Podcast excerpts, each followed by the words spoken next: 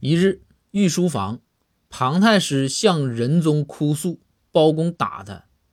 仁宗喊来包公，包公就说：“圣上，不赖我，庞太师欠我五两银子，要了好几回，他也不还我呀。我这是一急，一时失手。”仁宗听完就说道：“包爱卿，情有可原，但是呢，打人也是不对的。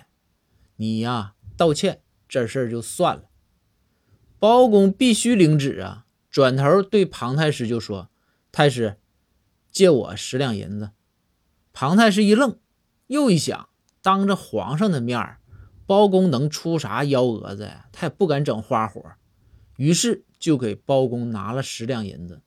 包公接过银子，转身就走。